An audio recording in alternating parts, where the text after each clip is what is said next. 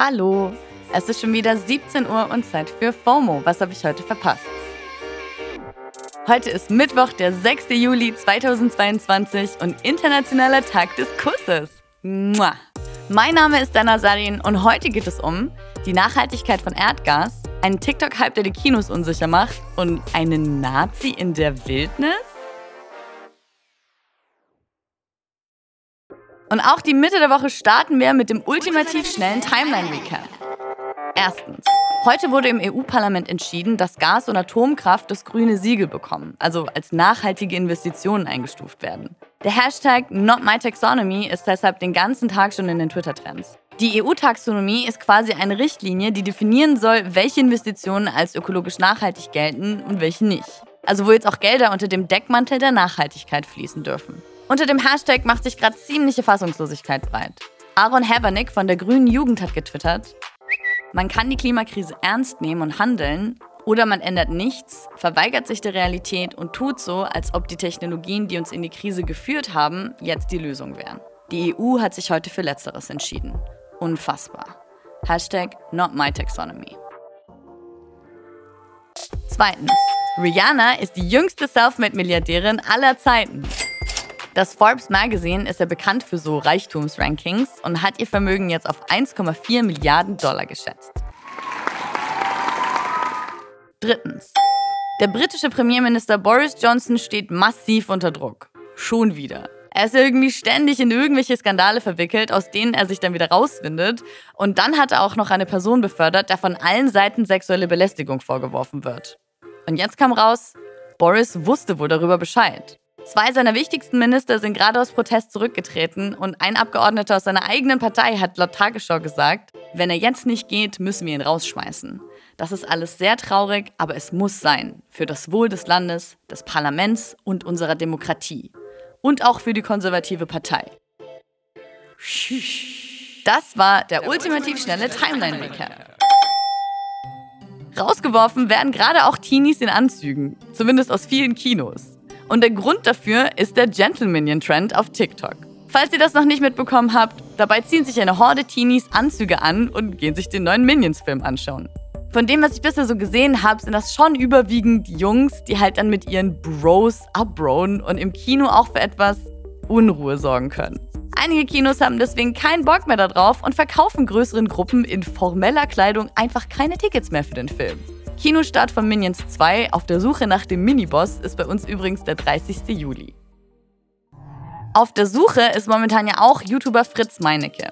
Nämlich nach KandidatInnen für die zweite Staffel von seinem Survival-Format Seven vs. Wild. Dabei werden sieben Menschen sieben Tage lang in der Wildnis ausgesetzt und dürfen auch nur höchstens sieben Gegenstände mitnehmen. Die erste Staffel war auf YouTube halt ein krasser Erfolg und deswegen bekommt der ganze Vorlauf zu Staffel 2 und die Auswahl der KandidatInnen auch super viel Aufmerksamkeit. Sechs von sieben Plätzen wurden von Fritz Meinecke selbst nominiert. Aber auf den letzten konnte man sich per YouTube-Video bewerben. Und einer der BewerberInnen bekommt gerade richtig viel Aufmerksamkeit. Willi. Willi hat ein Video gedreht, in dem er quasi so tut, als würde er 1922 auf Expedition gehen und hat dabei eben auch historisch korrektes Outfit, Equipment und Requisiten am Start. Das Ganze ist schon aufwendig gemacht und er wirkt erstmal auch voll sympathisch. Meinekes Reaction-Video auf die Bewerbung hat mittlerweile auch schon fast 700.000 Aufrufe auf YouTube und die Community feiert Willi ziemlich ab. So, da gibt es nur ein kleines Problem.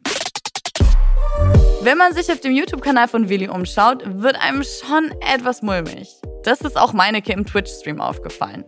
Ja, ich weiß nicht falsch verstehen, Leute, aber ob wir uns das hier so angucken können, wenn ich mir hier so ein paar Thumbnails und Videos angucke.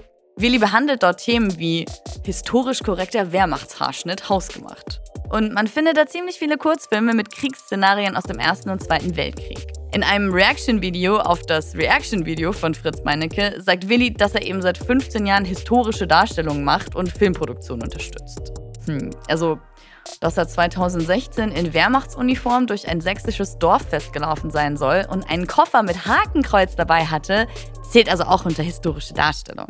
Das hatte damals tatsächlich auch für viel Aufsehen gesorgt und war von Bild bis Zeit in allen möglichen Medien. Die Person wurde damals nicht namentlich genannt, aber die Plattform playcentral.de hat von einem Leser den Hinweis bekommen, dass es sich dabei eben um Willi handeln soll. Seitdem schaut ihm das Internet ganz genau auf die Finger und trägt mögliche Verbindungen zu rechtsextremen Kreisen zusammen. Auf seinem Insta-Kanal schreibt er unter anderem in einem jetzt gelöschten Kommentar, dass er den Victory Day nicht feiere, da wir ja nicht gewonnen haben. Also den Krieg meint er damit. Ähm, hm. Und das ist nicht das Einzige, was er gelöscht haben soll. Problematische Videos sollen von seinem Kanal verschwunden sein und er ist wohl verdächtigen Insta-Accounts wieder entfolgt. Darunter war anscheinend auch der rechtsextreme Podcast Die Schwarze Fahne, der auch schon dem Verfassungsschutz bekannt ist. Langsam machen sich auch unter dem Reaction-Video von Fritz Meinecke kritische Kommentare breit, aber er selbst hat noch gar nichts zu der ganzen Sache gesagt. Willi selbst hat in einem Kommentar auf seinem YouTube-Kanal aber ein Statement angekündigt. Bewerbungsfrist auf den letzten Seven vs. Wild Platz war übrigens der 30.06. Eine Entscheidung über Willis Teilnahme wird es also wahrscheinlich bald geben. Das war's für heute mit FOMO und wir hören uns morgen wieder hier auf Spotify.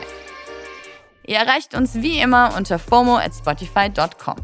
FOMO ist eine Produktion von Spotify Studios in Zusammenarbeit mit ACB Stories. Folgt uns auf Spotify.